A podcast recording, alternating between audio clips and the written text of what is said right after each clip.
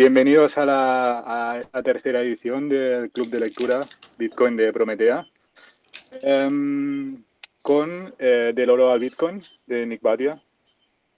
Eh, hace dos meses, en la primera sesión, tratamos 21 lecciones y ahí analizamos Bitcoin desde, desde tres lentes, la, la, la, filosófica, la económica y la tecnológica.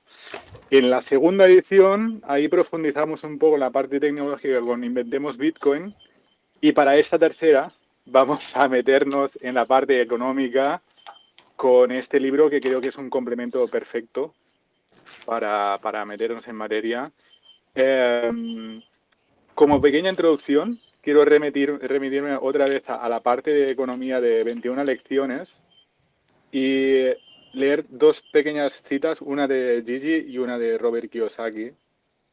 Y Gigi decía, em, refiriéndose a la educación que recibimos en la escuela eh, financiera, decía, algunos llegan incluso a atribuir la ignorancia general sobre estos temas a una ignorancia sistémica y voluntaria.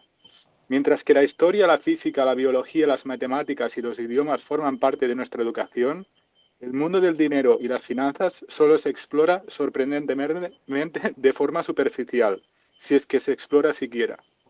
¿Vale? Y la segunda, que sale también en el libro, que es de Robert Kiyosaki, dice, esos colapsos, esos rescates no son casualidades. Y tampoco es casualidad que no haya educación financiera en la escuela. Es premeditado. Al igual que antes de la guerra civil era ilegal educar a un esclavo, ahora no se nos permite aprender sobre el dinero en la escuela. Me parece esto una introducción eh, muy buena a lo que vamos a tratar hoy, porque no sé si os pasa a vosotros, pero a mí cada vez que entro más en esta madriguera, que eh, encuentro más importante que ya no es aprender sobre economía o finanzas, sino la historia, saber la historia del dinero. Me parece fundamental. Y ya, digo, a mí, para mí el nivel de cabreo mientras me leía el libro iba aumentando al ver, al darte cuenta cómo los humanos han ido evolucionando, han ido creando segundas capas y tan pronto había algo que funcionaba, ya el estado de turno ha intentado capturarlo y lo ha conseguido hasta el día de hoy, donde tenemos este tremendo castillo de naipes, ¿vale? Em, para ayudarnos a comprender todo esto mucho mejor, tenemos esta noche a un invitado de lujo, que es Aaron Sepúlveda, economista y profesor. Eh, Aaron, buenas noches.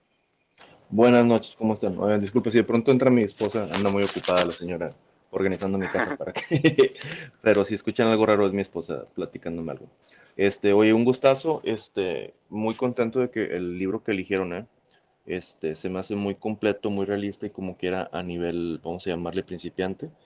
Este, supo, supo cómo, cómo explicar cosas complejas sin, ah, en inglés decimos water down.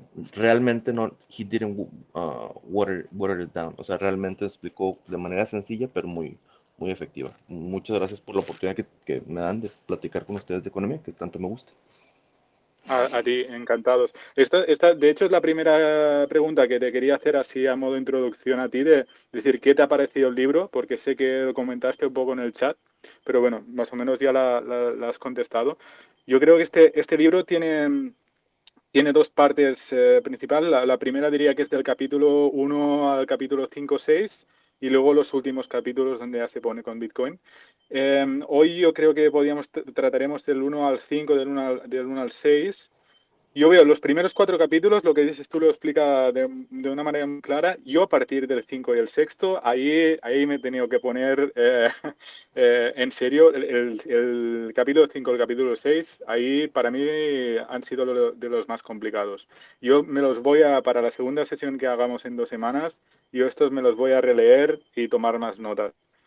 Um, lo, hablamos, si te parece, vamos a hacer más o menos que la gente pueda preguntar del 1 al 5 y vamos viendo la, evolución del dinero. Hasta les iba a decir, eh, del, después del 5 se pone más complicado porque empiezan a hablar del euro dólar o el... Ah. ya se me sí, empiezan a hablar del euro dólar. Empiezan a hablar del deterioro del, dólar, de los repos, tal, y ahí se pone, se pone la cosa más, más Para mí se, se, ha puesto más complicada. Si, si quieren, vean este cuando sale este, ay, para prepararlos, con, en los pods de Luna cuando sale este, ay, siempre se me va John. John Aldecoa, John Aldecoa es el, es el amo de los, de los repos y, esas cosas técnicas. Este, Si le dan un repaso, yo creo que se les va a hacer, se va a hacer más fácil los detalles. Sí.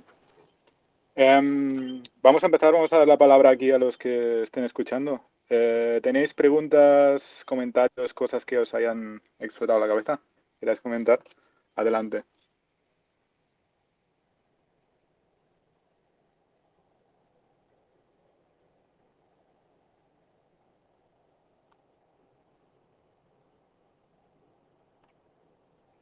¿No hay preguntas? Si no quieren hablar, pueden ponerlas en el chat, por cierto.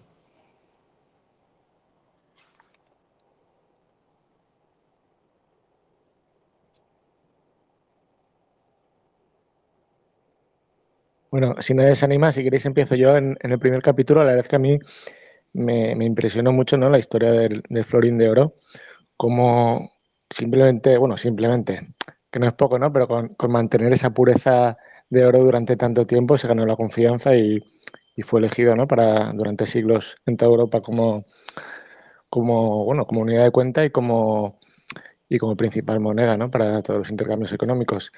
Que al final es un poco lo que busca la gente, ¿no? una, una moneda que, en la que puedan confiar, que no, que no la vayan a, devaluar. Y es un poco lo que, lo que tenemos también con Bitcoin, ¿no? el, el supply fijo que, que sabemos que está garantizado y un poco es lo que tuvieron con el florín durante, durante esos cuatro siglos.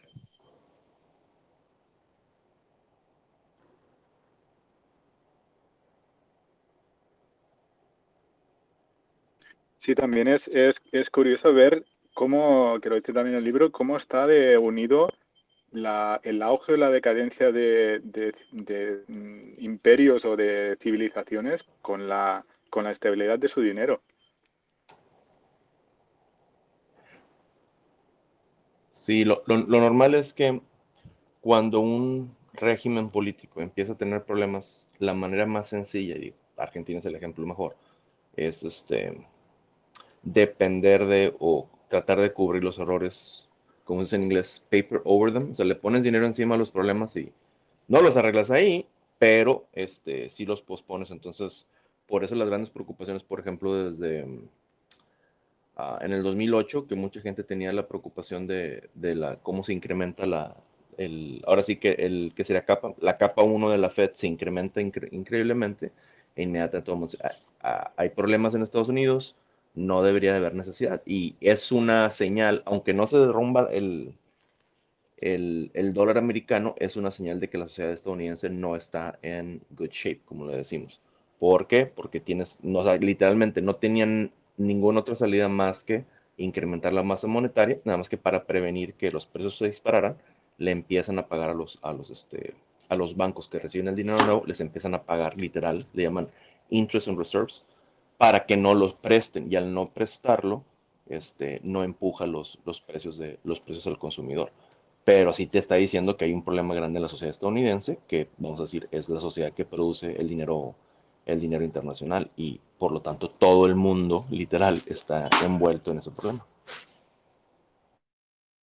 Sí, yo quisiera comentar una frase que aparece en el primer capítulo que es bastante interesante, que viene a decir, el dinero es una herramienta de nuestra especie que nos permitió progresar a partir del mero altruismo recíproco. ¿Vale? Eso es muy importante porque el dinero no es algo que, que, esté en la naturaleza, sino es algo que creamos para, para, para el, progreso económico.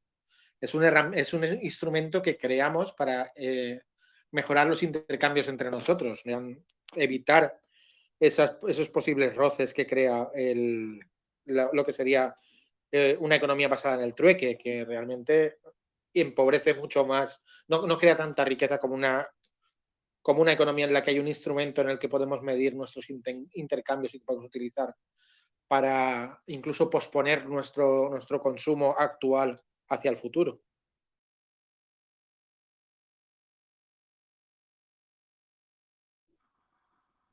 Totalmente. En el capítulo 1, en referencia a esto, también hay una frase que dice, un mercader estaba en todo su derecho a exigir el pago de oro por adelantado para la entrega de una mercancía. Pero si otro comerciante aceptaba una letra de cambio que representaba una promesa de pago en oro más adelante, su disposición a aplazar la liquidación final demuestra que las capas de dinero no son una construcción de los banqueros, sino que son algo inmanente a la tendencia del ser humano a controlar mutuamente. ¿No? Aquí también está relacionado que vemos que, es, que surge del intercambio humano y a veces nos pensamos que algunos instrumentos financieros vienen dictados desde arriba y es que no, esto fue una cosa necesaria que salió de nosotros para organizarnos y seguir escalando.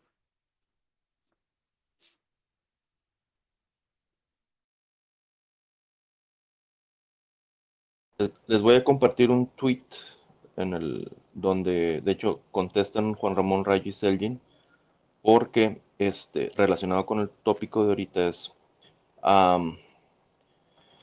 mejor manera de ver cómo surge el dinero o las razones por las cuales es cómo es que nosotros intercambiamos o cooperamos con gente extraña. Con gente que son amigos y familia, no hay ningún problema. Yo hago algo por ti, tú algo por mí. A través del tiempo podemos interactuar. Con un extraño, cuando quieres algo de un extraño, no le puedes ofrecer tu promesa, porque tu promesa no significa nada para ellos, porque no te conocen. Este, por lo tanto, le tienes que dar algo en lieu, en, instead of, no sé, algo, algo que suplante temporalmente esa promesa. Si yo te pido que hagas algo por mí y tú eres mi amigo, en el futuro cuando necesites algo yo puedo estar ahí por ti. Sin embargo, si eres un extraño, la única forma que tú puedes algo por mí ahorita es si te doy algo que puedes usar no nada más ahorita, pero también en el futuro, que sustituye esa relación. Y por eso ahorita está, no sé si vieron que estoy marcando este de que en unas sociedades sanas el dinero es como tipo tabú. Así, de hecho, raramente el dinero no está diseñado para ser tema de discusión entre familia y amigos. De hecho, raramente, la mayoría de los divorcios siempre pasan por cuestiones de finanzas. Hay una razón biológica, vamos a llamarle sociobiológica respecto a eso, es que el dinero no es una, una institución para uh, para interactuar entre familia y amigos, es para interactuar con gente extraña, con la gente con la que vamos a tener relaciones a corto plazo, por lo tanto tenemos que darles algo para que tenga recursos a largo plazo, ya que no pueden recibir nuestra promesa pues simplemente porque son, ah, porque son extraños. Y este, cuando ya se hace tema de conversación entre familia y amigos, significa que hay un problema grande, el, eh, la moneda no está, funciona, no está sirviendo sus funciones, la gente tiene que empezar a a encontrar formas de sustituir las funciones. El ejemplo ah, primordial siempre va a ser Venezuela y Argentina porque es muy cercano a nosotros, pero obviamente Zimbabue y otros ejemplos históricos.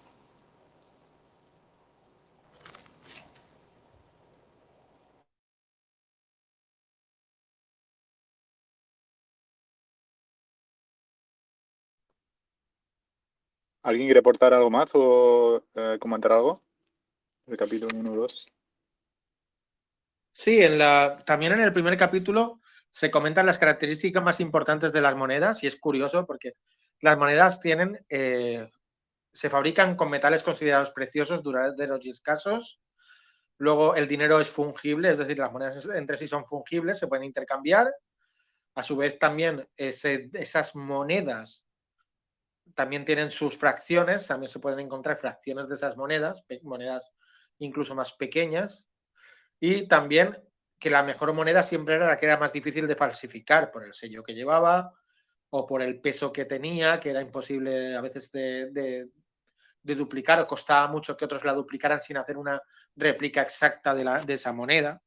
Es decir, esas características que hacen bueno al dinero, que convierten en bueno, eh, en buen dinero a ciertos activos. Claro, esto, todo, todo esto es la conversión de un activo que está ahí, que es lo que le pasa al florín, en activo de, cambio mundial. Y como, y como él, yo creo, como el florín sería eh, uno de los ejemplos, además de lo que podría ser el, real de A8 español, de, moneda que se convierte en mundial a través de, ese comercio internacional por sus características fundamentales. anteriormente habían habido monedas que habían sido en cierta área, como podrían ser las monedas romanas, pues eh, monedas de, de, curso legal aceptadas más allá de las fronteras, pero nunca con la extensión que podían haber tenido Real de 8 florín holandés.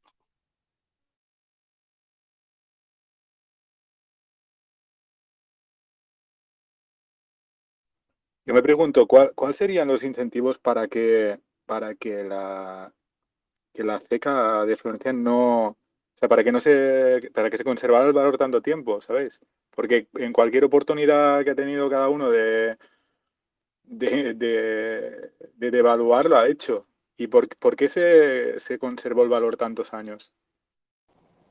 Buena pregunta, fíjate que no me la había yo. Porque cuando se empieza a utilizar mucho, tienes aún más incentivo a devaluar técnicamente, vamos a llamar, porque como hay mayor demanda de tu moneda, si, la, si incrementas la masa monetaria, este, diluye, tratan, tratando de diluirla, en realidad no diluyes su poder adquisitivo, porque como hay mayor demanda, sube, uh, sube el poder adquisitivo. Mientras más gente lo empieza a utilizar, el poder adquisitivo empieza a subir, por lo tanto pueden este, diluirlo más o menos a gusto.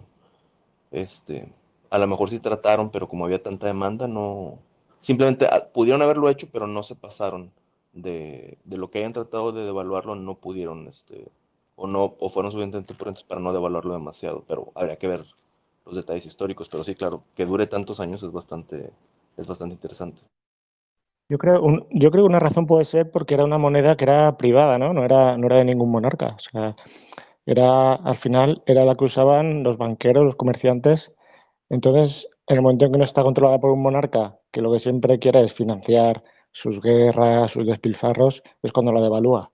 Y en este caso, quizá, el, al estar libre de, de una autoridad así central, pudieron aguantar tanto tiempo así.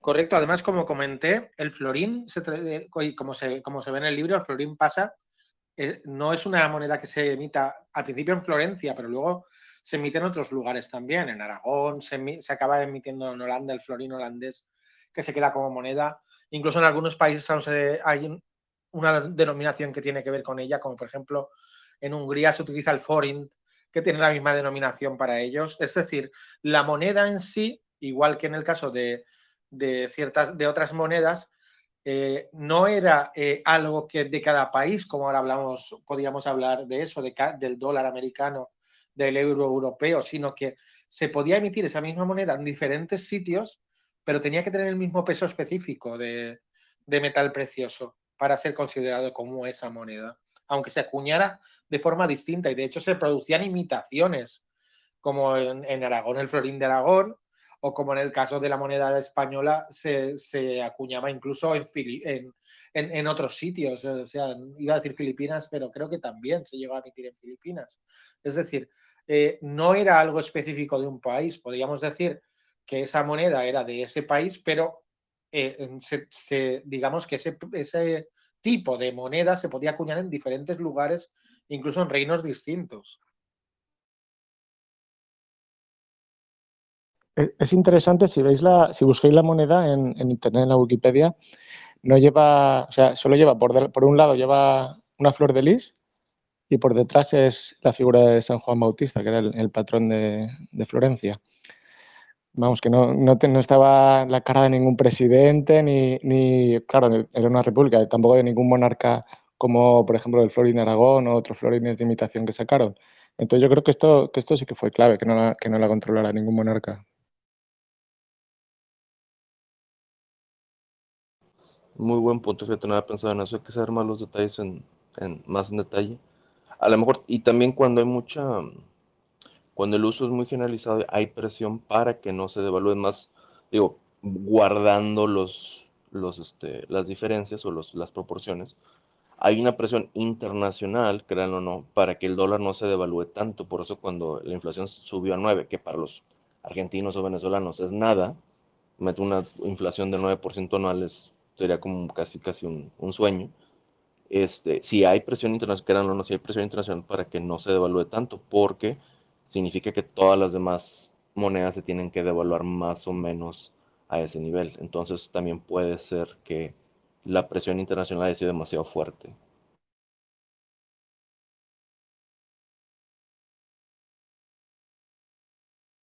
Además es curioso que previo al, florín habían dos monedas, dos monedas que eran las hegemónicas, que era el sólido bizantino y el, dinar, el dinar que se utilizaba en, Arabia, que aún se utiliza en algunos países.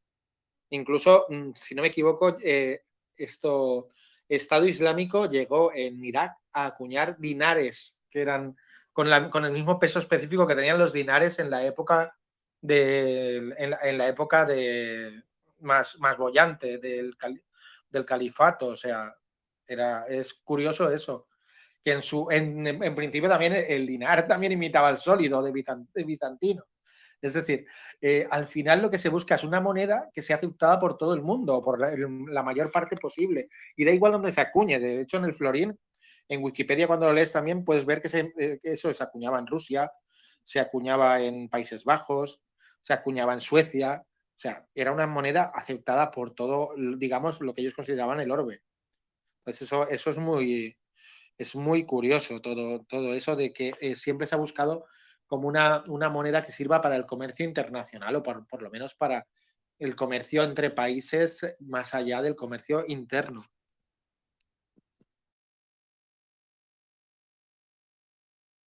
Sí, el, el, dinero es un bien red, entonces por lo tanto normalmente va a haber un empuje hacia al tratar de llegar a un solo estándar este, aunque no sea estándar, vamos a llamarle físico, en el sentido de que hay muchos dólares internacionales, por ejemplo, pero no significa que todos los dólares internacionales son iguales a los dólares estadounidenses.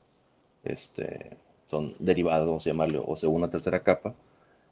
Por lo menos están utilizando al dólar como unidad de cuenta, que es el asunto, por ejemplo, del florín, que a lo mejor en algunas ocasiones no se utilizaba el florín para hacer pagos, pero sí se usaba como unidad de cuenta Ah, para, y, y, simplemente se hacían los pagos por, ah, por compensación de deudas. Pero el punto es, pase lo que pase, el florín seguía siendo este, un instrumento monetario en muchísimos, en muchísimos contextos, más allá de el contexto del el issuer, no sé cómo se llama, el, el creador del, de ese dinero, me imagino. Que se, el acuñador, el acuñador, sí. Además, esto, trayéndolo al, al lado de, de Bitcoin, es importante cuando alguien te dice, no, pero es que en un momento dado pueden coexistir muchos, muchos dineros, sí, pero tiene que haber algo que sea un hegemón, algo que sea eh, una unidad de cuenta internacional, que todo el mundo pueda medir, igual que ahora se hace con dólares y antes se hacía con eso, con florines, o se hacía con cualquier moneda internacional, con la libra en la época del Imperio Británico, lo que sirva para medir en cualquier lugar del mundo cualquier bien o servicio para otra persona de otro lugar del mundo. No podemos tener 27 unidades, aunque tengamos las mejores máquinas del mundo para calcular, porque al final no llevamos una... Cuando vemos un precio en un sitio para comprar, no llevamos la calculadora encima para hacer la conversión, sino que si nos lo dicen en una unidad de cuenta, mucho mejor. Asimismo, a la hora de llevar una contabilidad de empresa y poder enseñarla en cualquier lugar, necesitamos una unidad de cuenta internacional no podemos tener 27 unidades de cuenta distintas. Y eso es importante, sobre todo cuando hablamos con gente que, eh, digamos, eh, shitcoiners o altcoiners, que nos dicen, no, no, pueden consistir 10, 15, 50, 100 formas. No, siempre ha habido una internacional sobre la que se movían el resto o con la cual se, mm, se comparaban. Eso es importante también.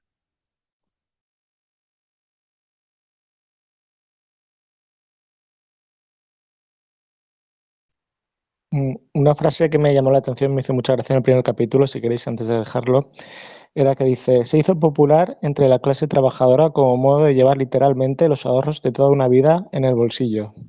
Que no sé cuánto de, real será esto, ¿no? Pero, pero me recordó al, poder llevar en, una hardware, en una hardware wallet o poder llevar todos tus bitcoins encima. Y no me, me pareció curioso. Pues puede ser correcto porque si tienes oro, si puedes, o sea, una persona pobre, digo, claro, este, sí, vamos a llamar, no estoy muy seguro, pero si el tipo de cambio entre plata, que normalmente era el dinero de la gente pobre, y oro sería uno, de 1 a 17, significa que en vez de llevar 17 monedas, si tus ahorros son 17 o 20, ¿qué será? 24, ¿estoy en lo correcto? Sí. Uh, 20, ya, 24, no, 34, perdón y tiene, o tienes 34 monedas de, tú puedes con dos monedas de oro cargar tranquilamente todos tus ahorros. Y para una gente pobre sería más o menos ahorros. Este, sí. De hecho, puedes tranquilamente andar cargando tus ahorros para cualquier emergencia que tengas. A lo mejor no es muy común, pero de que se puede, se puede, gracias a que el oro te permitía eso. Y, algo que también ata el primer capítulo con el segundo capítulo es que gracias al florín se desarrolla algo que es importantísimo y que lleva casi mil años con nosotros, que es la contabilidad. O sea, la contabilidad tal como la conocemos, contabilidad de doble entrada, se desarrolla gracias a que, una, a que tenemos una moneda durante muchos siglos que es estable en su peso y que se utiliza para, para ese comercio y que la podemos poner como unidad de cuenta. Sin esa posibilidad no hubiera existido nunca la contabilidad de doble de, de doble la contabilidad de eh, sí, la contabilidad actual, vamos, ¿no? Ahora se me ha ido de la cabeza, mira que lo utilizo todos los días, pero la contabilidad actual no se hubiera definido nunca sin, haber existido una unidad que fuera básicamente eh, estable durante tanto tiempo. Y eso es lo que habla cuando habla de Fibonacci y cuando habla luego de Luca Pacioli.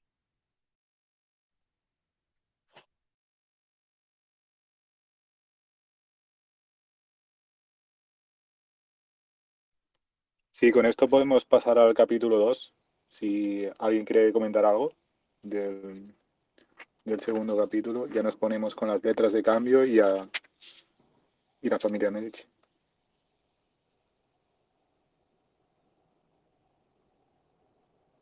Claro, mira, siguiendo con el tema, el tema de la partida doble es importantísimo. Yo recuerdo que una de las cosas que mm, aprendes enseguida es que eh, cuando aprendes un poquito de historia de la contabilidad, yo que me he dedicado a la contabilidad varios años, es que el sistema de partida doble es una revolución absoluta cuando aparece. El tener activos, pasivos, un debe y un haber, eso es, una, es revolucionario y es gracias a, ese, a, eso, a primero a, los adelantos de Fibonacci, a, adoptar el sistema indorábico de numeración, los, números actuales del 0 al, al, al 10, ese sistema decimal como tenemos, eh, que sustituía al romano, aunque, es similar, no es el mismo sistema. Eh, entonces, eh, todo eso aparece ahí, ya le da lugar al tema de la letra de cambio y aparecer los activos y los pasivos en el balance de una empresa. Hasta entonces la contabilidad era simple, era eh, prácticamente sumas de lo que se tenía. No existía ese concepto de crédito, pero se puede crear un mercado de crédito a partir de, tener una unidad estable durante siglos y eso hace eh, efectiva la aparición de la partida doble en los tratados de Pacioli.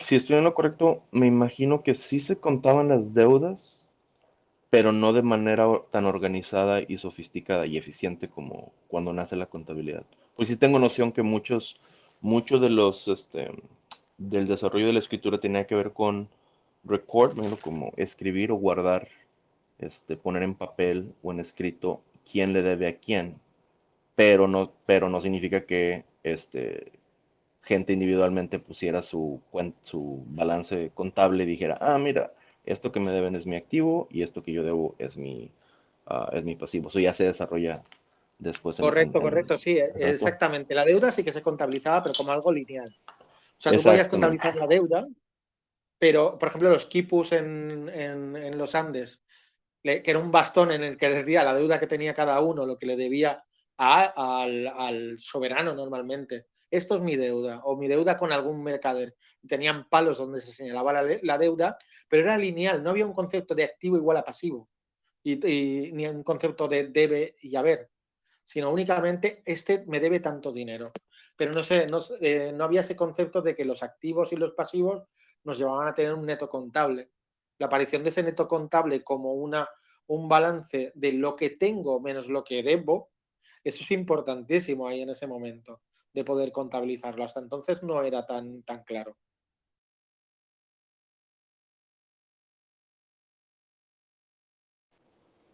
Fantástico. ¿Alguien más? Tengo aquí una frase subrayada que es un poco como, sería el resumen del capítulo. Dice, el dinero de primera capa surgió como un modo mejor de almacenar valor durante largos periodos y el dinero de segunda capa apareció como una manera mejor de realizar transacciones porque ofrece mayor flexibilidad que la moneda. Y luego también dice, el dinero de segunda capa es intrínsecamente inestable. Y también la característica más importante de la primera capa de dinero es el control disciplinario que aplica a las capas inferiores.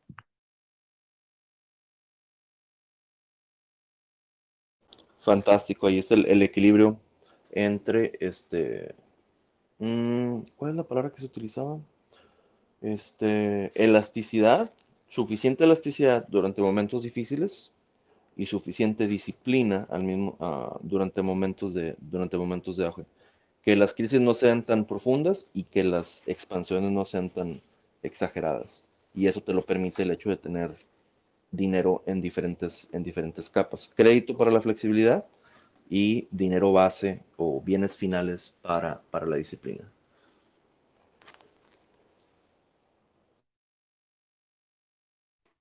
Pero lo que vemos ahora es que estas fases son, son dirigidas eh, arbitrariamente, o bueno, según las necesidades del mercado, pero, pero muy controladas. Antes era, lo decidía, no, no, decidía un organismo central, ¿no? O sea, cada, como se vio, mm, en, como en el, ejemplo que, en el pod que hiciste tú, Aaron, con Luna de la, de la banca escocesa, que mm, eran los propios actores del mercado, ¿no? Los que iban decidiendo y, experimentando sus carnes y también quebrando si, si, hacían malas decisiones. Como debe de ser. De hecho, ah, una manera sencilla de verlo, si estoy en lo correcto, a lo mejor está mal aplicado, pero bueno. Este, algo que me da mucho la atención es que en los dos Venezuela y en, y en Argentina mismo se puede decir que el mercado depura la oferta monetaria los billetes que están feitos y todo eso lo empiezan a decir, no, no, este no, este sí, este, y eso en sí mismo controla, me imagino durante ah, épocas de alta demanda monetaria, durante crisis, van a ser un poquito más flexibles y van a aceptar cierto.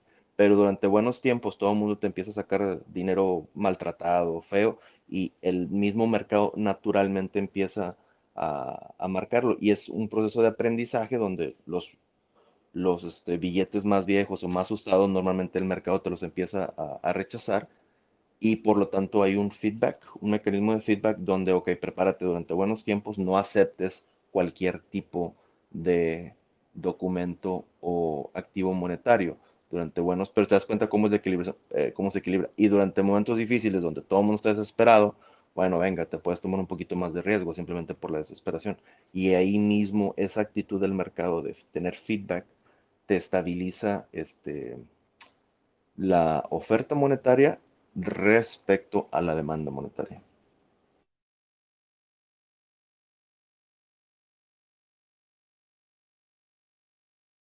claro, además, en el sí, mira, no, que eh, comentaba que en el dinero de segunda capa tiene que haber confianza siempre, porque hay un emisor que lo emite contra unas reservas y siempre habrá esa elasticidad, emitirá más o, emitirá menos dependiendo de lo que quiera él conseguir y también de cómo valore la gente su capacidad de retornar ese crédito que crea. Es decir, aquí era importantísima la confianza. ¿Quién lo firmaba ese dinero de segunda capa? ¿Quién era el orfebre que creaba a lo mejor más dinero? Que siempre ha habido, como dice, como hemos dicho antes, ese abuso que es intrínseco, que, eh, al que está sujeto siempre la creación de segunda capa y la inestabilidad. Entonces dependía mucho quién lo emitía para que se valorara mejor o peor. Aquí no había un emisor único, no podíamos hablar de el dinero de, tal país, sino el dinero de tal eh, emisor de letras o del emisor de, de los pagarés contra el oro. Era importante porque sabía todo el mundo siempre que habría más de lo que había en reservas. Entonces, dependía mucho de la capacidad que podía tener para devolverlo. Y, otra cosa, dos, dos, comentarios que creo que son pertinentes ahorita, fíjate, ah, complementando lo que acabas de decir. En una, no es nada más que el emisor sea confiable, que obviamente es súper importante. El que, en qué está invirtiendo el emisor cuando, porque no es nada más crear dinero y tienes confianza, es creo dinero y lo presto a un deudor que esté produciendo bienes y servicios en alta demanda.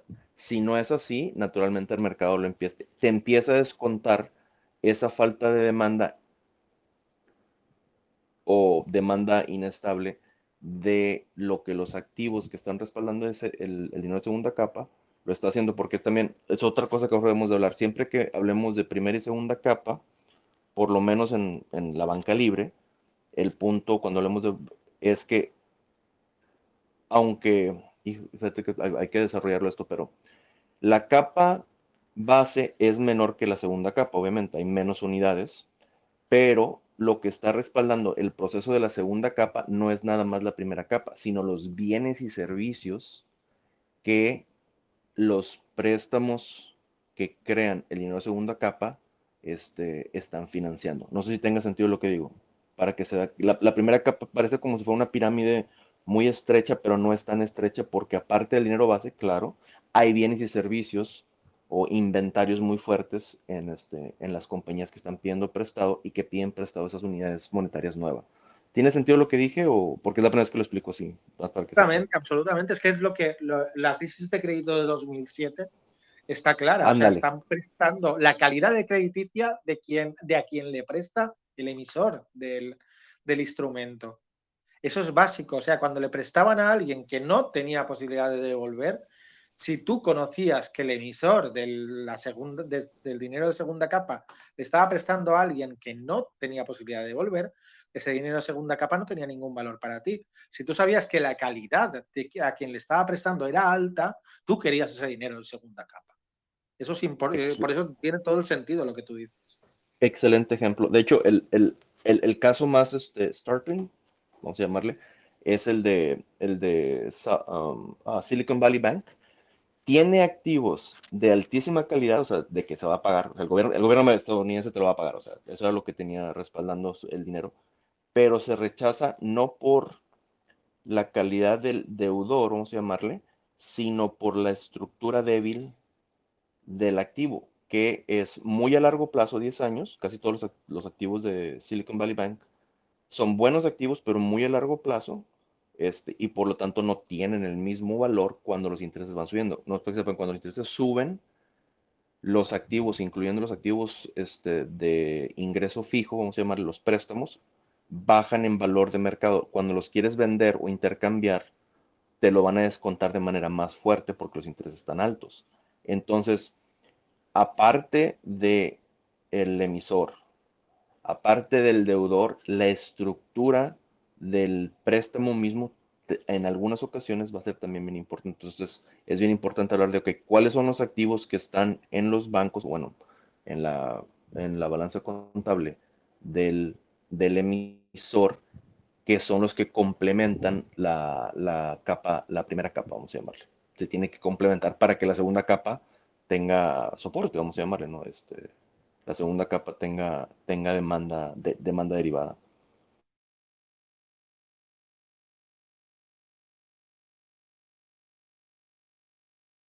El problema de esto es que, claro, eso al final es muy difícil de comprobar, ¿no? Por, la persona media ciudadano que usa el dinero.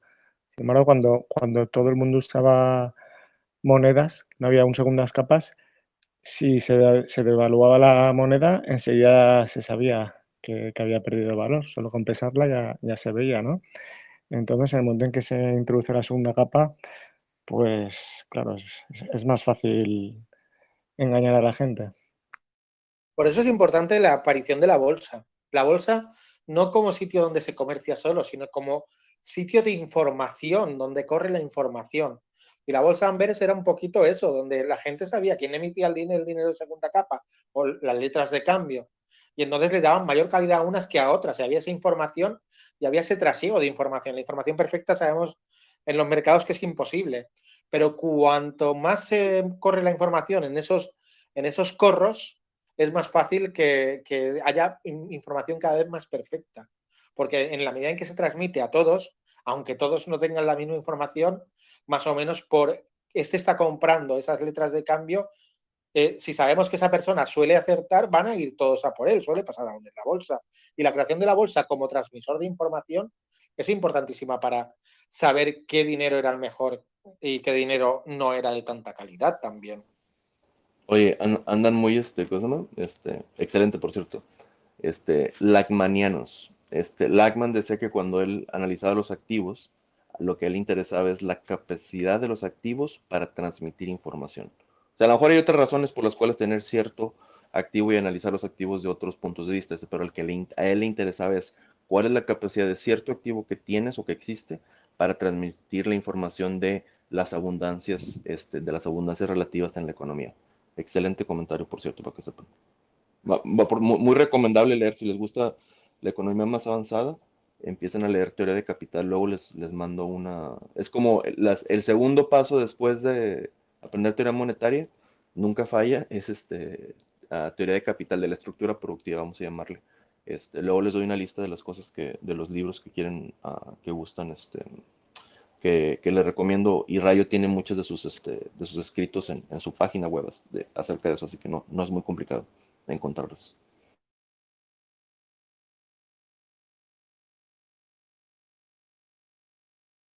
Incluso en Amberes aparecieron los primeros periódicos económicos como forma de transmisión de esa información, o sea, de decir, tal letra se está pagando a tal interés, o sea, con tal se está descontando a tal interés. Eh, estas otras, estos otros pagares están descontando a este interés. Y eso era una información valiosísima para la gente y compraban esas noticias mm, que seguramente eh, en algún momento estarían, incluso habría su manipulación en la noticia, como todos sabemos en toda bolsa, pero que de una forma u otra eh, esa información era valiosísima para el que estaba comprando, el saber cómo se descontaba para tener una referencia a la hora de comprar.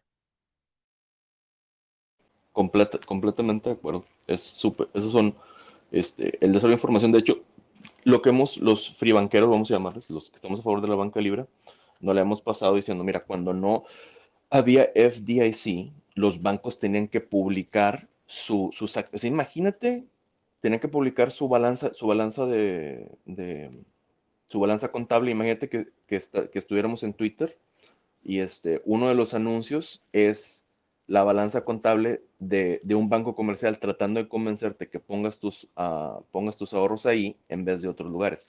La necesidad y la demanda de información era altísima cuando el Estado no protegía este, al público en general como, se me la palabra, lo opuesto de deudores sería como prestamistas, me imagino, como, como acreedores. Este, cuando ya te protege el Estado, tú como acreedor ya no te importa, ya sigues hacia, hacia otro lado. Por cierto, alguien quiso un comentario de que era más, cuando se empieza a crear dinero documento, ya es un poquito, de segunda capa, es un poquito más difícil eh, juiciar, vamos a llamarlo, o, o hacer un buen un juicio correcto. Lo que hacía la gente en general era, sigues a ciertos, vamos a llamar, líderes de opinión o gente de mucho dinero, vamos a inventar. Donde en el banco comercial donde tenga su dinero Elon Musk, ahí voy a poner yo mi dinero porque él tiene el tiempo y los recursos para estar averiguando los detalles. Este, pero este, o no sé, Warren Buffett, lo que tú quieras. Aparte, el conocimiento financiero era superior, precisamente en, ah, tiempos antiguos, una, porque nadie te iba a proteger, y segunda, porque los mismos bancos para convencerte te tenían que educar e informar respecto a cómo funciona la banca, aunque sea de manera muy sencilla o, muy superficial, tenías que tener ese conocimiento simplemente porque los mismos bancos te querían convencer que hicieras negocios con ellos. Entonces, para convencerte que son un buen negocio, te tienen que decir que es un buen banco y que no es un buen banco. La, el flujo de información era mucho más alto cuando el Estado no se metía.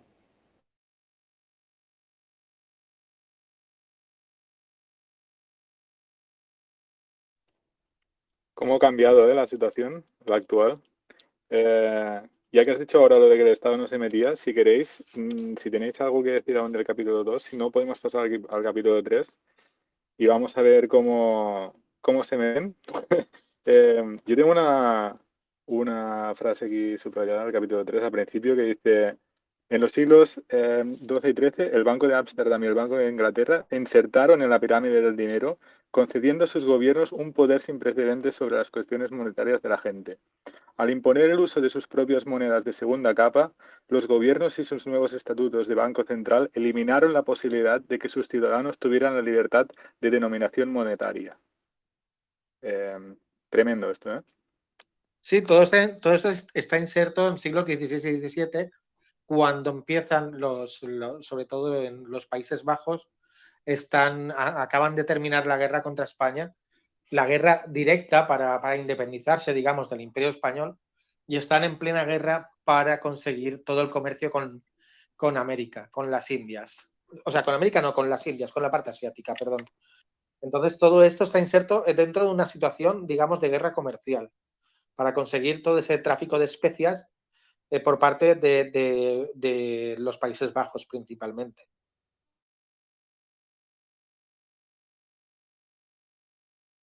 De, hecho, y voy a seguir, se ve cuando se crea la compañía, la compañía de Indias Orientales, que es la primera sociedad anónima del mundo. Y llegan, llega a Países Bajos en sí, el gobierno, y le dice, tenéis el monopolio para hacer esto. O sea, eso es importantísimo porque es necesario para que se cree ese, digamos, ese comercio internacional se, coja de las manos tanto de españoles como de portugueses.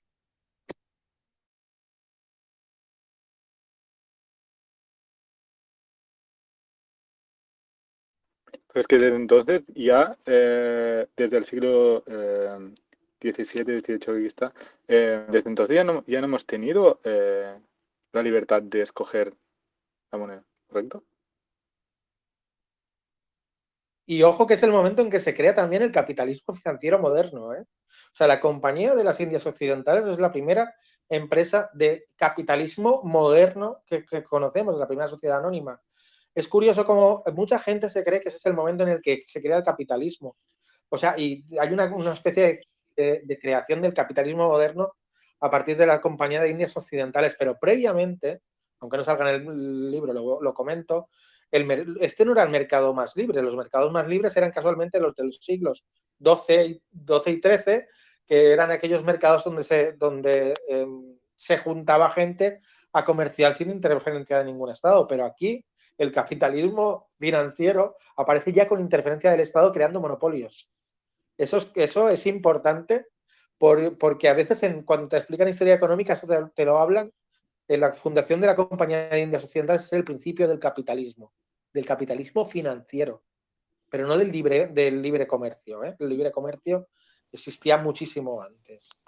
creo que, si estoy en lo correcto, creo que es en esas épocas, vamos a llamarle, pues que sería 1600, 1500, 1600 Normalmente le llamamos mercantilismo y luego ya viene a finales de los, de los 1700 Adam Smith criticando el mercantilismo, que se tiene que empezar a, esos, esos mismos monopolios se tienen que empezar a, a, este, destruir, se tienen que empezar a, se tienen que dejar de utilizar, vamos a llamarlo. Este, porque si el mercantilismo empieza ya cuando hay este empieza a ver ah, cuando se descubren las este cuando empieza el colonialismo cuando se descubre América y cosas así y este y esos monopolios en el punto de vista de Smith alentan en vez de en, vez de acelerar ah, le, le, ponen freno al, al libre comercio este, en vez de facilitarlo con herramientas financieras, esos monopolios lo realentan, vamos a llamarle, lo, they slow down uh, el desarrollo, el desarrollo de, el desarrollo del comercio basado, obviamente, en este, instrumentos financieros que proveen la liquidez para que el, comercio internacional uh, suceda de manera más, lo más posiblemente fluida.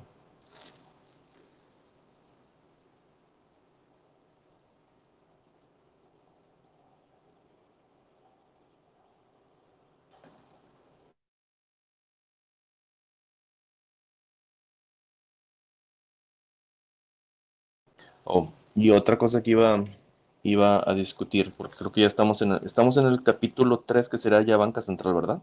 Nada más para asegurarme. Sí, correcto. Ok. El, la banca central, de manera formal, vamos a llamarle, este, ¿qué será? El Banco de Inglaterra, sería, oh, el que es más simbólico. Lo que hacía era contra, este, de hecho, uno de los tweets que les, que les compartí de que vamos en, en, el mundo, vamos a una banca más o menos libre como en, en Escocia o en Canadá, tenías dos, dos, este, dos capas. La capa, este, la capa 1, este, que sería la capa metálica en este caso, y luego la capa 2, los bancos comerciales. Punto, se acabó.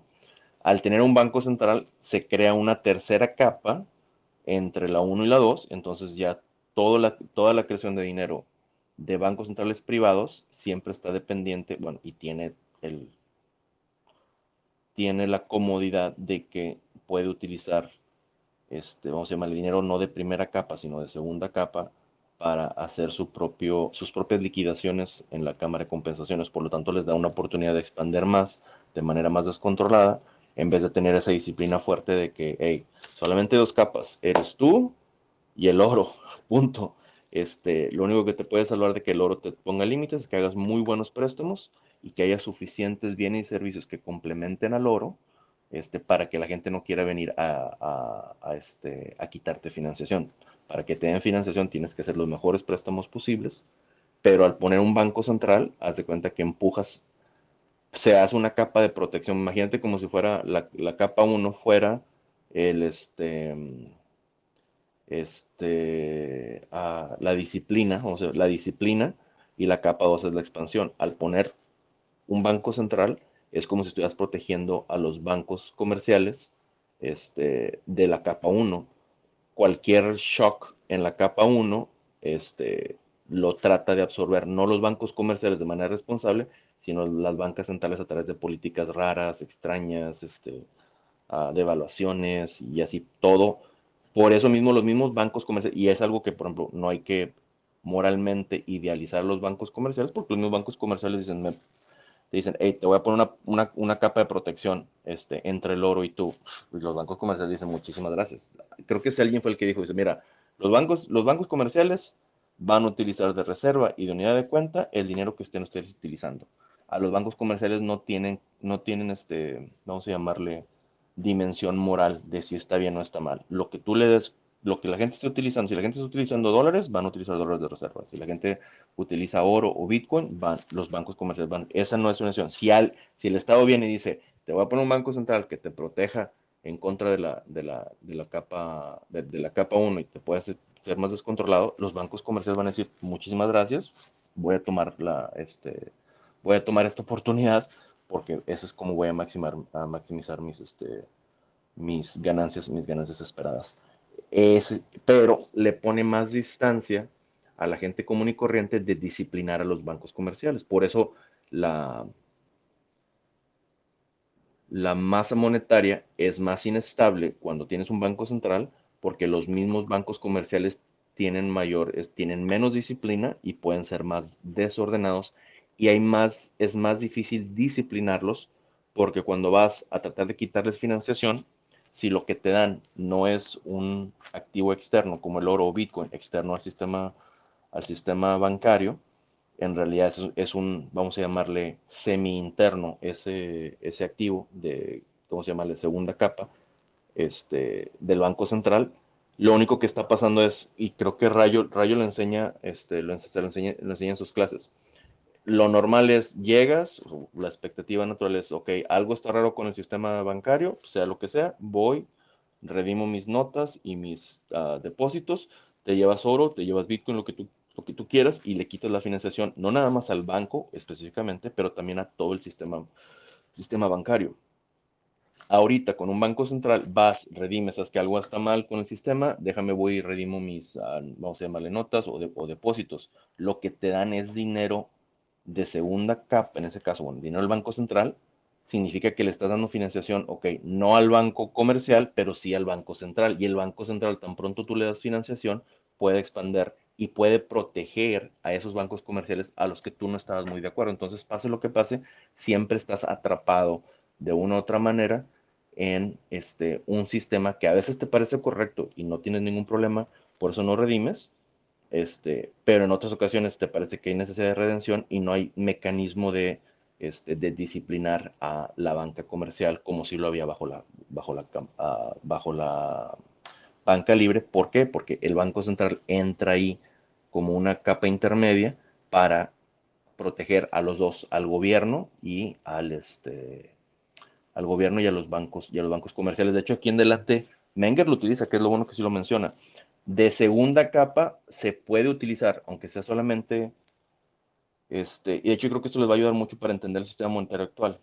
En la segunda capa, aparte del dinero, vamos a llamarle retail, en español creo que se llama dinero al menudeo, si estoy en lo correcto. Este es de segunda capa, claro. El dinero de segunda capa ahorita en, ahorita en Estados Unidos y este, históricamente también durante el tiempo de Menger, Menger lo vio, el otro dinero de segunda capa, que sería, sería dinero no retail, pero wholesale, que sería no al menudeo, sino al mayoreo, este, muchas veces los bancos entre ellos se pagan con deuda estatal. Por eso la deuda de Estados Unidos puede seguir creciendo y creciendo sin tanto problema. ¿Por qué? Porque la deuda del gobierno en la segunda capa se utiliza como dinero, no dinero del menudeo que tú y yo hagamos pagos con, con bonos del gobierno americano. Obviamente yo no hago eso. Pero si los bancos entre ellos o grandes compañías cuando se hacen pagos muy grandes, en vez de ir, vamos a llamarle, a dinero de capa 1, ellos tranquilamente pueden utilizar dinero de capa 2 y en este caso, para pagos grandes, puedes utilizar el dinero de capa 2, en este caso sería el dinero de el, la deuda de los gobiernos prominentes como el gobierno de Estados Unidos, el gobierno de Canadá, gobierno de Alemania y el gobierno de Austria. Esos son los cuatro que normalmente vas a ver de manera muy común que de manera internacional y local se utilice a veces para pagos a, no al menudeo, sino al mayoreo.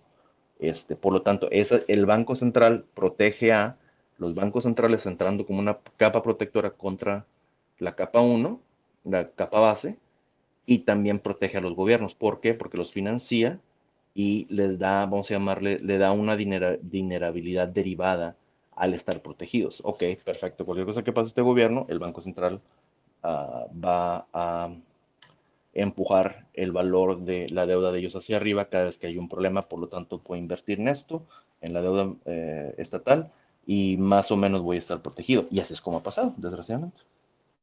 Sí, eso aparece más adelante, eso es lo que hace la Fed cuando crea las capas mayorista y minorista, que es lo que tú querías decir. La mayorista solo tiene acceso a los bancos, el sistema de banca comercial, y en la minorista es el dinero en manos del público que se hace a través de esos bancos comerciales. Es decir, Fed arriba, bancos, bancos comerciales en medio y público debajo. Eh, el público no tiene acceso al dinero mayorista, solo tiene acceso al dinero minorista. Pero previamente a hacer toda esa construcción del dinero mayorista y minorista, la gran invención del Banco de Ámsterdam es descubrir, es decir, el oro tiene que estar todo depositado en nuestras arcas y nosotros somos los que vamos a emitir los certificados de depósito para cada uno de vosotros, de vosotros cambistas. Cuando queréis cambiar dinero de segunda capa, yo seré el que os lo cambie a vosotros. Pero el dinero de primera capa lo voy a tener yo, porque soy el único que tiene derecho eh, a tener ese dinero guardado. Ya hace la primera confiscación de, dinero de primera capa, ya se queda con el oro, eh, el, Banco de Ámsterdam. Eso es importantísimo. Luego ya el Banco de Inglaterra lo que inventa también eh, la, gran invención que hace el Banco de Inglaterra, además de custodiar y, emitir depósitos y servir como cámara de compensación, es el poder descontar letras de cambio también. O sea, ya le quita más cosas a los campistas. Va quitando todo eso del mercado libre y lo va centralizando en una entidad. Eso es lo que va haciendo luego el Banco de Inglaterra. Claro, todo esto lo que lleva es de ahí al patrón oro y luego vamos creando ya todas las capas. Importante también que el banco, el, banco de, tanto el Banco de Ámsterdam como el de Inglaterra emiten deuda, a su vez que también se convierte en dinero de primera capa. Y aparece algo más en la, en la punta de la pirámide, que no es solo eh, algo metálico, algo tangible, es una deuda que emiten. Ya lo que antes era segunda capa, entra a primera capa. Es correcto. Alguien dijo una capa intermedia, me acuerdo que nos dijeron, crear una capa intermedia como para proteger a literalmente a todo, a, todo el, oligopolio monetario, van creando esa capa intermedia para ir protegiendo lo más posible este, a, los irresponsables, literalmente, es lo que pasa, que, termina, que termina siendo.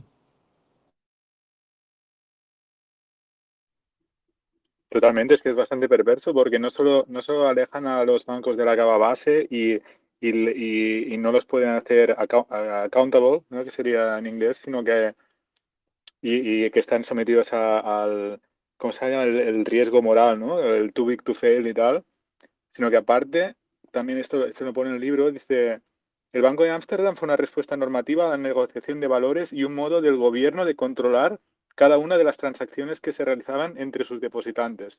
tenía supervisión financiera absoluta sobre la economía porque dirigía de una forma centralizada todas sus transacciones y obtenía una visión generalizada de las relaciones financieras entre sus clientes.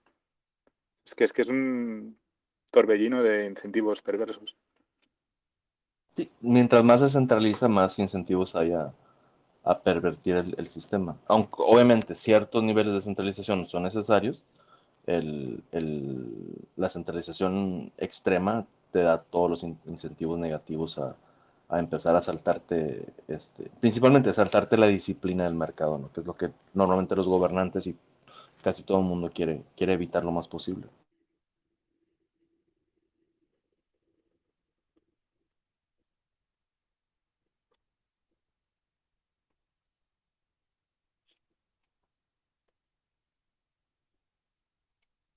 Yo tengo una pregunta en este capítulo. Hay un momento que habla del Banco de Ámsterdam y dice que eh, lo de las operaciones de mercado abiertas y luego dice, mediante el mantenimiento de un mercado sólido entre sus depósitos y otras formas de efectivo de gran calidad, el Banco de Ámsterdam pudo respaldar el valor de sus pasivos sin tener que entregar nunca el metal precioso. Em. ¿A qué se refiere con otras formas de efectivo de gran calidad? A ver, repíteme la, cita, nada más para asegurarme. Dice, mediante el mantenimiento de un mercado sólido entre sus depósitos y otras formas de efectivo de gran calidad, el Banco de Ámsterdam pudo respaldar el valor de sus pasivos sin tener que entregar nunca el metal precioso. Yo creo que ah, habla de letras endosadas, ¿eh? O sea, de letras entre comerciantes que endosaban y servían, y se endosaban y servían como, como billetes ahora mismo. Una letra, por ejemplo, de 10 florines podría valer como un, como un billete tranquilamente si va respaldada por el Banco de Astra. Vale, vale. Y porque esas son, este, o sea, cuentas como, por ejemplo, imagino que para pagos grandes, este, tienes una deuda grande, es más, a veces internacional, ¿verdad? Imagínate que estamos, un ejemplo que utilizo mucho, imagino, este, imagínate que la Fed, este, por alguna razón tiene que mandar dinero. Oh, sí, vamos a decirlo.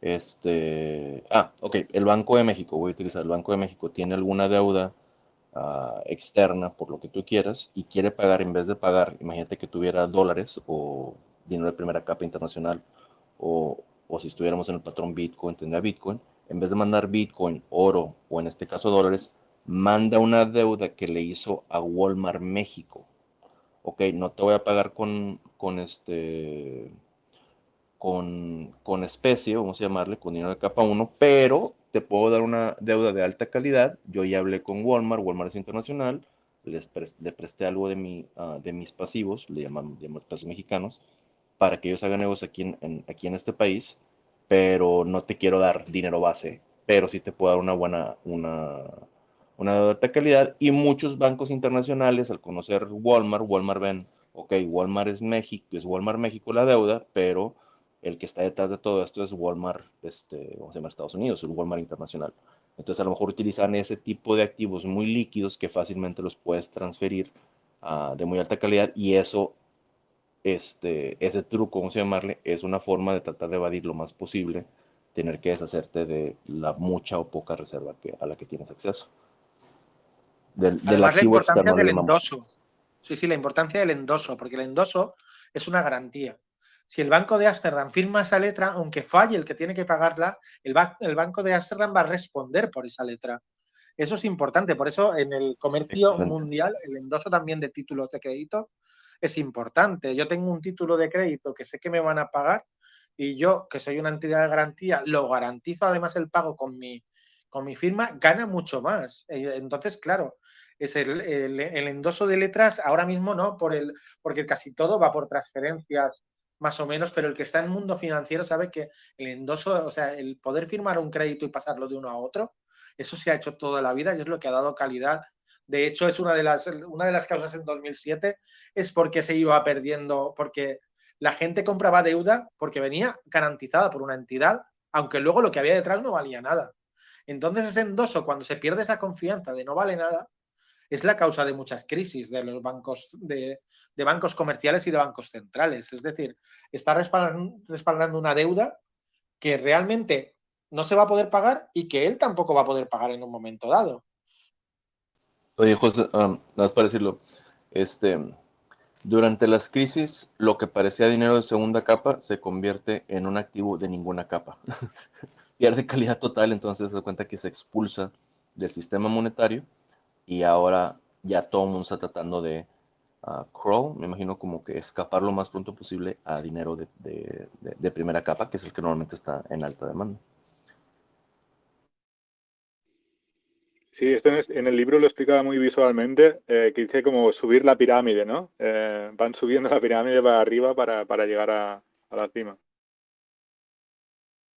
empiezan a, correr, pero ¿cómo se dice? A escalar, a escalar lo más pronto posible antes de que, este, antes de que el agua los, el de que el agua los alcance, ¿no? Si se acuerdan, ¿no se acuerdan que había una, una película, no recuerdo exactamente los detalles, pero que se iba a acabar el mundo, por ejemplo, y este, empiezan a escapar y decían, ok, se va a caer el mundo, porque se va a caer el mundo, así que, algo, uh, no sé, imagino que algún tipo de terremoto gigante de los que son en, en los mares y, los, y el agua empieza a, este, a, a poner, a, vamos a decir, a flood, no sé cómo se flood, a, poner bajo agua. A inundar, sí. A inundar, a inundar la, la tierra y la, y la estrategia era corran hacia las colinas, corran hacia los, este, hacia los, este, hacia los cerros, traten de subir lo más posible, mientras más alto, más protegidos están. Yo, por cierto, yo lo sé porque aquí hubo un, un detalle así parecido aquí en el valle una vez que hubo mucha lluvia y todo el mundo, hey, busquen la, la parte, como aquí, uh, yo vengo de Monterrey, donde crecí, en México, hay muchas colinas y, este, y es fácil ver, de hecho, la calle donde yo crecí nunca se inundaba porque está inclinado, este, entonces nunca tuvimos inundaciones, pero en el valle como es flat, parejo, vamos a decir, este, sí puedes tener inundaciones, entonces tienes que acostumbrarte siempre que empieza a llover o que empieza a buscar las zonas más altas. Hay una crisis, empiezas a sonar, a, este, climb, a, subir la, el cerro, ¿cómo se llama? El, cerro, el cerro del sistema monetario lo más alto posible porque, se, porque es, más, es más seguro, hay más activos seguros y dinerables que en las capas más bajas, vamos a llamarle.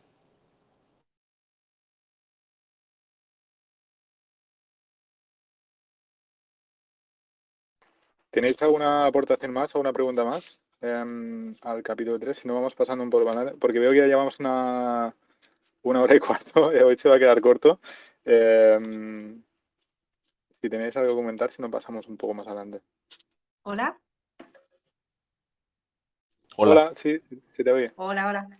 Yo tenía aquí algo que me ha llamado la atención, no sé si alguien más lo ha hecho o, ha sido mi ignorancia, pero comenta que en el Banco de Inglaterra, no sé si también lo decía en el Banco de Ámsterdam, que cuando se, se, constituía al principio como que tenía ya un periodo de vida predefinido. Eso me llamó la atención. No sé si lo encuentro por aquí. Sí, dice, el acta, el acta constitutiva, constitutiva inicial del Banco de Inglaterra, emitida en 1694, solo le garantizaba 11 años de vida. Dice, cuando la carta estatutaria expiraba, el Banco de Inglaterra y el gobierno iniciaban conversaciones. Claro, luego a los dos le interesaba que se renovara, pero esto me llamó bastante la atención. Que tenía un sí, es que en principio se creaban para una guerra en principio se quedaban como una para una guerra. Por ejemplo, dice que la Armada inglesa acababa de sufrir una contundente derrota a manos de los franceses y en su esfuerzo para reconstruirla, el gobierno pidió dinero prestado, emitiendo deuda. Y se crea en 1694 el Banco de Inglaterra solo para comprar esos nuevos eh, bonos gubernamentales. Claro, o sea, se creaba con un propósito de reconstruir un país después de una guerra y de intentar que ese que, que, durante una guerra, Sí, sí, sí, sí, eso me llamó bastante la atención. Dice, en las negociaciones, dice luego, la principal preocupación del gobierno siempre era financiar sus gastos, claro. Y la aliciente del Banco de Inglaterra era aumentar el precio de sus acciones, habida cuenta de que tenía accionistas privados cuya motivación era económica. Claro, luego los dos se reunían, decían, sí, sí, nos interesa seguir adelante. Y luego continúa, dice, eh, en la renovación de la Carta Estatutaria de 1742, el Banco de Inglaterra cimentó en concreto su monopolio sobre la emisión de billetes en Inglaterra y el sector privado dejó de tener permiso para emitir billetes de segunda capa que prometieran pagar a, pedido del oro al portador, relegando para siempre al sector privado la tercera capa de dinero. Qué pillines.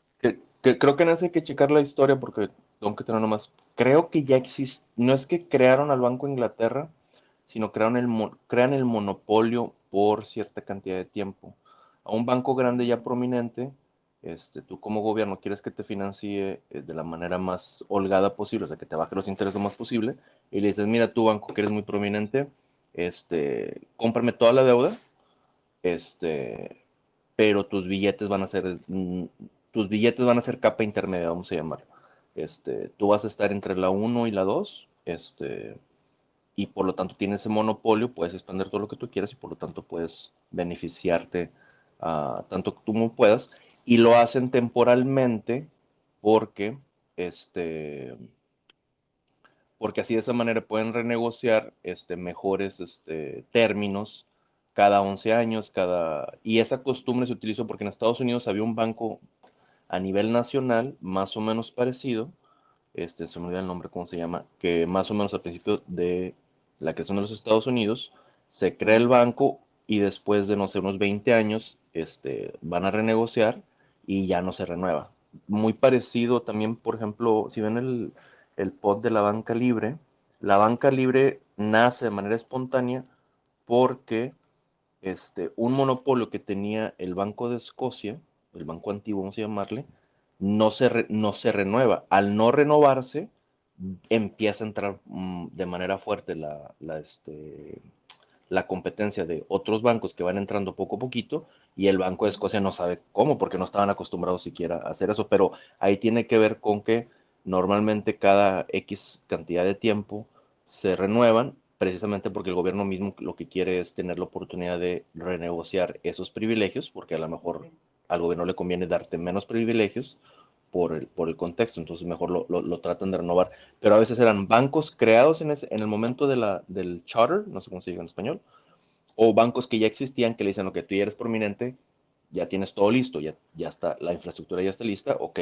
te doy el monopolio total, legal, este, nada más protégeme a mí. Y, y, y con esa, esas capas, vamos a llamarle esas capas intermedias, son las capas de protección al que te esté, al, al que te, al que te proteja capas de protección monetaria al que te proteja legalmente. Es como la combinación entre, cuando trataba de explicar la, reserva fraccionaria, decirles este, que, ok, a los libertarios nos fascina hablar de este, economía, pero también tenemos que empezar a hablar de cuestiones legales. Hayek más o menos hizo eso, que dijo, ok, sí, todo está bonito, todo esto de economía, pero nos estamos ignorando o estamos asumiendo un sistema legal este, a un lado que te da las reglas de cómo esa, esa propiedad privada se puede intercambiar y por lo tanto los precios pueden emerger y, la información económica se puede uh, uh, esparcer, ¿cómo se llama? Uh, se puede esparcer. Entonces, cómo el, el, creador de legislación encuentra formas de proteger a los que te pueden crear capas de protección en el sistema monetario y cómo se interactúan unos a los otros. Y precisamente, ¿por qué? porque el sistema monetario de capas es un sistema de promesas y los, las promesas uh, explícita o implícitamente son, uh, son commitments, no sé cómo se dice en español. Son sí, este, convenios, acuerdos, ¿no? a compromisos. Son a, compromisos, convenios, este, que a veces explícita y a veces implícitamente son cuestiones legales. A los que sean abogados de aquí les va a encantar que se empiece a hablar más de ello. Yo les aprendo mucho a los abogados en ese sentido, porque obviamente no es mi... Si a ustedes que están acostumbrados a esto, yo les aprendo mucho, me gusta seguir a los que son de MMT, la teoría, teoría monetaria moderna, no porque esté de acuerdo con ellos en teoría monetaria, creo que están equivocados en todo, pero saben una cantidad de detalles legislativos impresionante, literalmente nos tenemos que tenemos que mantenernos calladitos y aprender de ellos en ese tópico, no en economía, están, disculpen por el español mexicano, pero en la economía están por las patas, diríamos en México, pero el conocimiento legal e histórico es impresionante y hay mucho que aprenderles de ello, precisamente porque todos estos problemas nacen por estar este, toying, que sería estar jugando, vamos a decir, los gobiernos, los políticos jugando con las reglas del juego, obviamente te van a cambiar la estructura del sistema monetario. El sistema legal te va a afectar el sistema monetario de manera muy, eh, de manera muy prominente. ¿Por qué? Porque el sistema monetario es un sistema primordialmente de promesas. Promesas que nos explícito o implícitamente son promesas legales.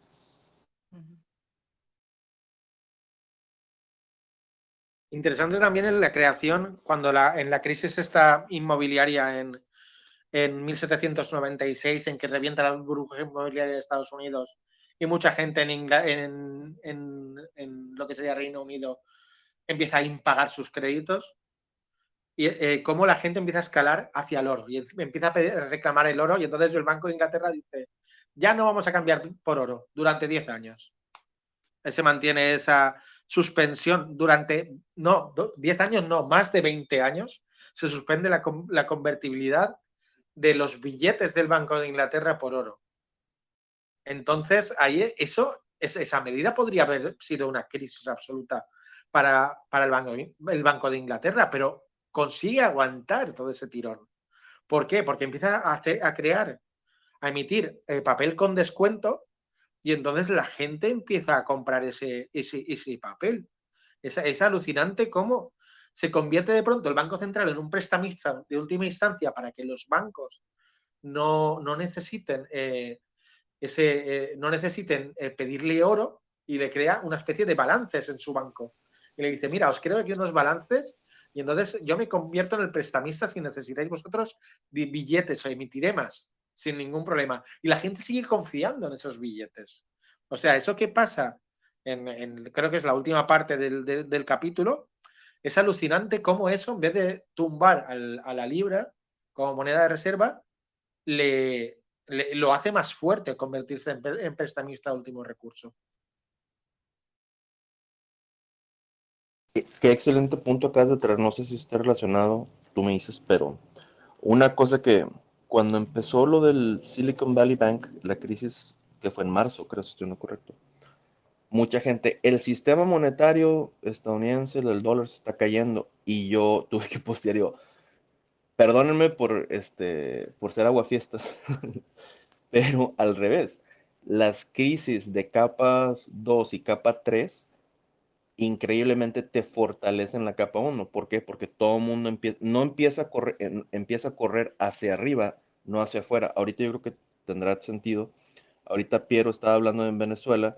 Cuando hay una hiperinflación, ya sea lo puedes ver de dos maneras. Una, emerge una nueva capa 1, una nueva cima, o todo, como es un desastre el sistema monetario, vamos a decir, por ejemplo en Venezuela, la gente empieza a tratar de salirse, es tan malo ese cerro o esa montaña monetaria que trata de salirse lo más pronto posible y trata de climb, de escalar en otro sistema monetario que en este caso, que en este caso sería, ah, sería el dólar. Pero el punto es, muchas veces lo que pasa es que este, se fortalecen ciertos sistemas monetarios porque a veces las crisis son en capas, no es tanto que sea una crisis de una capa 2, no necesariamente significa que sea una crisis de todo el sistema, porque la capa 1 muchas veces, siempre cuando sean más o menos responsables, este, es, la, vamos a es la capa de protección para los usuarios, es, ok, si hay un problema en las capas 3 y 2, vete a la capa 1. Este, que es uno de los problemas cuando empezaron a, a quitar la convertibilidad al dólar en, este, pues vamos a decir, desde los años 30, cuanti más en los años 70, es que ya no tienes a dónde, a cuenta que tienes que subir y en vez de poder llegar a la, cima, te cortan y ahí dices, no, ya no puedes subir más. Si hay una crisis, ni modo, te quedas en capa 2, capa 3 y ya no tienes, ya no tienes acceso, este, ya, no tienes, ya no tienes acceso para nada.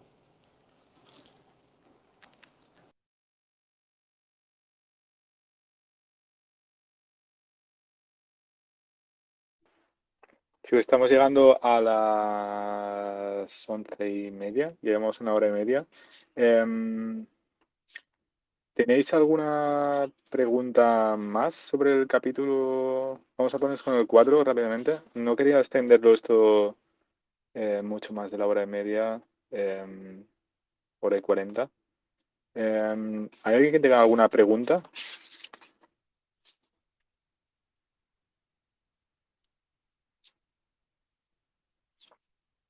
Nos vamos a quedar cortos hoy. Es que hay tanta tela que cortar. Igual la próxima sesión podemos, podemos continuar. Sí, sí. Cualquier cosa que haya quedado corta, por ejemplo, lo de la velocidad monetaria, yo creo que sí la tengo que explicar después. sí, este, esta, mira, hay dos cosas, hay dos cosas, Aaron, que, hay, sí, hay dos cosas, hay dos cosas, Aaron, que tenía apuntadas aquí para preguntarte, porque me he apuntado un poco lo que nos ha quedado pendiente del chat estos días. Y había dos cosas. Una es la, la velocidad del dinero y otro que si nos podía explicar por qué era tan importante el, el eurodólar y los dólares offshore. Oh, ese es el bueno, es el tópico. Eh, si quieres. Sí, ¿no? Es, es, tremendo esto. Em, no sé si os queréis eh, poner ahora con eso o lo dejamos para la próxima. Em, como veas. Diré yo que para la próxima, para, para, poder meterme en detalle y contestar preguntas y todo eso, porque sí, el, el, de hecho, se los voy a soltar ahorita desde una vez. Es la forma que tú sabes que alguien entiende teoría monetaria o quien no entiende es, los que no entienden hablan del petrodólar, los que sí entienden hablan del eurodólar. Cuando, cuando empiezas a ver eso, dices, ok, así de importante es. El eurodólar es infinitamente más importante, o sea, el, el dólar offshore, de segunda, tercera capa fuera de Estados Unidos es lo que te determina este, la hegemonía de Estados Unidos en manera monetaria. Por eso es bien mucho más, mucho más que cualquier cosa que el petróleo te pueda dar, que obviamente es importante, ¿verdad? pero pero nada se compara al, al, al eurodólar o el dólar offshore. Vale, vale, buenísimo, buenísimo esto. Pues vamos a dejar este tema para el próximo día y así le damos, le damos fuerte a esto. Em, aunque no lleguemos al final, yo creo que esto es, esto es muy importante. Em, si nos quieres, que quieres explicar un poco lo del tema de la velocidad del dinero, esto se comenta en el capítulo 1 o 2, también así brevemente, y decías que era uno de los puntos del libro que, que, mm, que, querías, que querías matizar, ¿no? Sí, eh, si gustas lo puedo explicar rápido y después ahondo más la siguiente vez. Este, la velocidad del dinero es la forma que es la frecuencia en la cual se gasta una unidad monetaria. Este, y la velocidad de transacción simplemente es que tanto tiempo se tarda en llegar tu pago a este, la contraparte que está recibiendo el pago. Entonces, por ejemplo, vamos a decir que la tecnología, digamos, voy a inventar, este, tienes bitcoins y en una semana, este, no sé, se tardan, voy a inventar, un minuto, le mandas el pago a alguien, este, se tarda un minuto en llegar el pago, agarras tus cosas, se van, después esa persona agarra ese bitcoin, lo utiliza para hacer otra compra en esa semana, como se utilizó dos veces, la velocidad del dinero en ese contexto sería dos, literalmente dos, pero la velocidad de transacción sigue siendo un minuto, o sea, no, no tiene ningún problema. Siguiente semana hay una mejoría en la tecnología, este, se corta el tiempo, en vez de un minuto se tarda 30 segundos la transacción, pero digamos que otra vez gastas un Bitcoin, esa persona que lo recibe lo vuelve a gastar en una semana, en esa semana la velocidad monetaria sigue siendo 2, porque se gasta dos veces este, la, la, la oferta monetaria existente, pero la velocidad de transacción mejoró. Entonces, ¿qué te dice? Que la velocidad de transacción y la velocidad monetaria son temas completamente diferentes. Por eso, si gustan verlo cuando digan velocidad monetaria, piensen este, frecuencia de gasto, frecuencia de, sí, frequency, spending frequency, no sé si habrá otra palabra, pero ya en español ya sabrán ustedes, la, ¿qué, con qué tanta frecuencia se está gastando la oferta monetaria existente. Esa es la velocidad del dinero.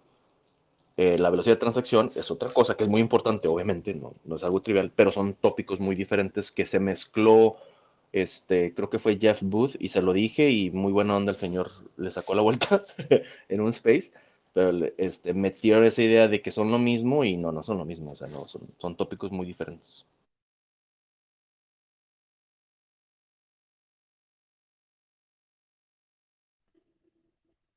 Muy buena, muy claro. Em, ¿Alguien quiere comentar eh, algo sobre esto que ha dicho Aran mismo? O si queréis hacer alguna, alguna pregunta última tal, tenemos un par de minutos. ¿eh? Em, si queréis hacer algún comentario final.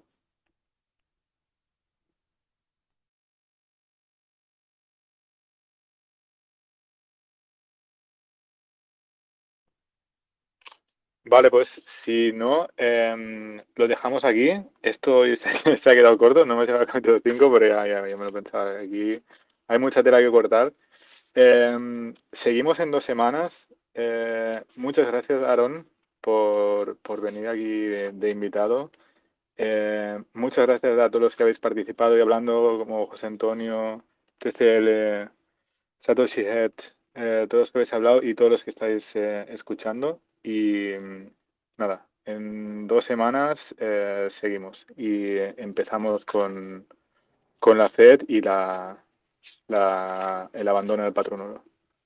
Perfecto. Oye, este, gracias a ustedes, que a mí me encanta hablar de estos tópicos y, ustedes me dan la oportunidad y saber que hay gente interesada en lo que, en lo que yo he estudiado, pues obviamente me parece muy fascinante y, se los agradezco bastante.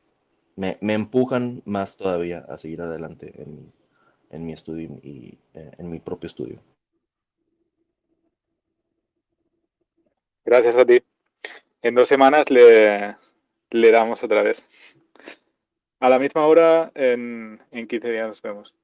Buenas noches.